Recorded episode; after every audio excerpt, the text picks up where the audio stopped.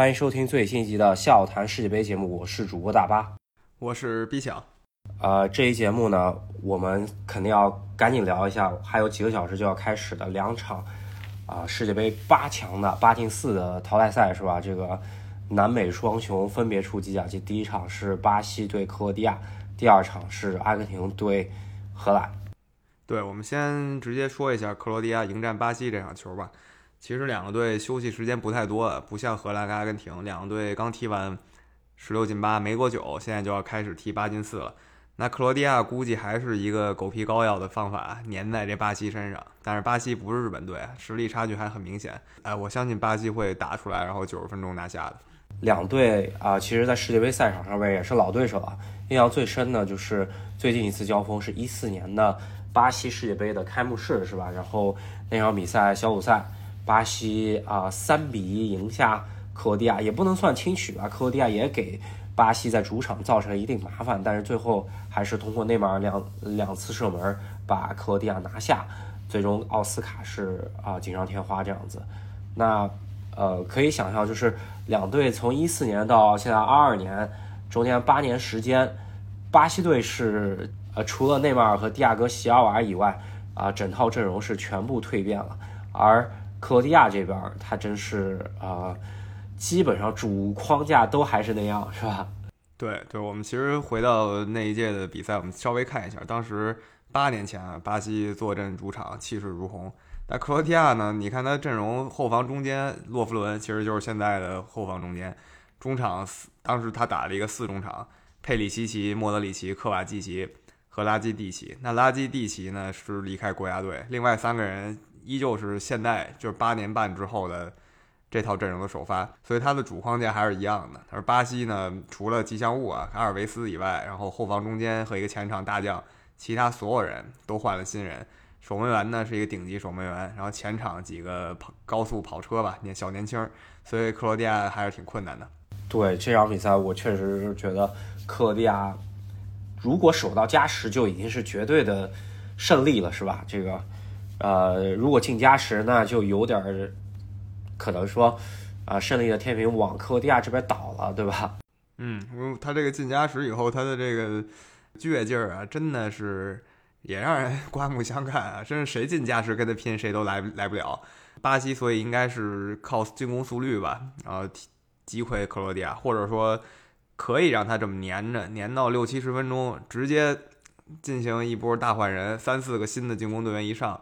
让克罗地亚的防守队员反应不过来，这样拿下比赛。呃，我还是看好巴西九十分钟解决战斗的，但是呢，会比较困难，因为克罗地亚虽说阵容上哪哪不如巴西，但他整个队就永远能粘在你身上，真能把你给急死。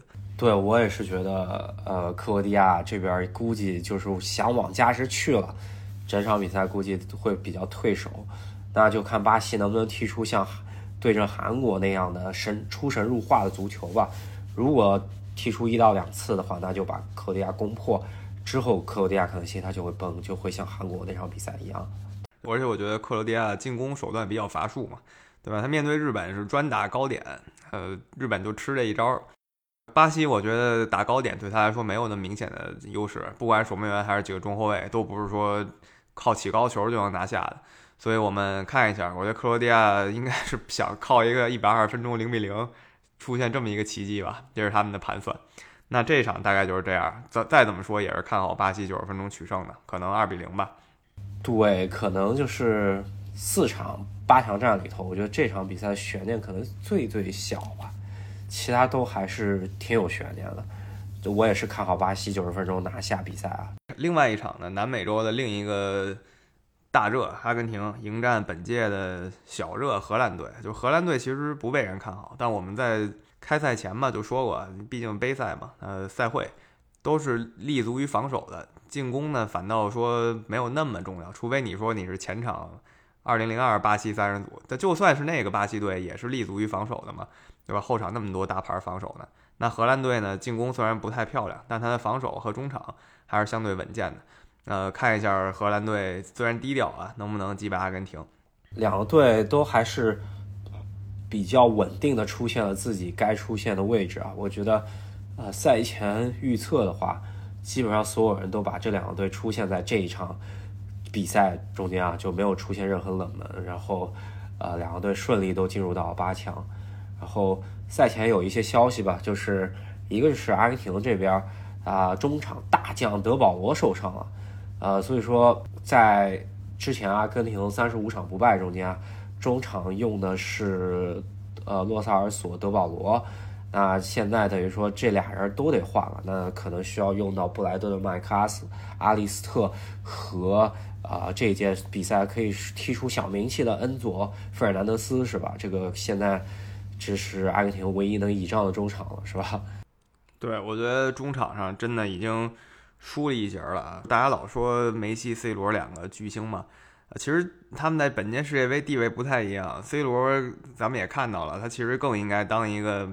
精神领袖加一个替补队员，呃，就就就从竞技上来说，而梅西呢是阿根廷绝对无法缺少的当家球星，所以我觉得在没有德保罗以后，然后再没有，而且老塔罗马丁内斯也受伤以后，荷兰就肯定要把梅西这个地儿给碾死了，他可能会两个人甚至三个人防梅西，毕竟其他人的战斗力确实不太行，而阿根廷就是围着他打的。所以，如果锁死了梅西呢？那阿根廷我甚至看不到他有什么能拿下比赛的优势，除非说定位球，梅西一脚什么圆月弯刀吧，直接破门了，这咱们可以另说。我觉得可能这场比赛就真是梅西对抗整条荷兰后防线的一个对抗吧。我觉得不知道上一场有一点小伤的迪玛利亚，这场比赛有多少啊百分之多少的可能性能能够踢全场吧？呃，可能也是上场也也是留了一点力啊，不知道迪玛利亚这场比赛会踢多久时间？对，那我觉得这一场我看一个荷兰一比零吧，我还是相信在这种比赛下，防守这一方更稳固的会占优势。呃，至于说为什么我觉得荷兰一比零呢？可能我觉得荷兰队进攻依旧是普普通通啊。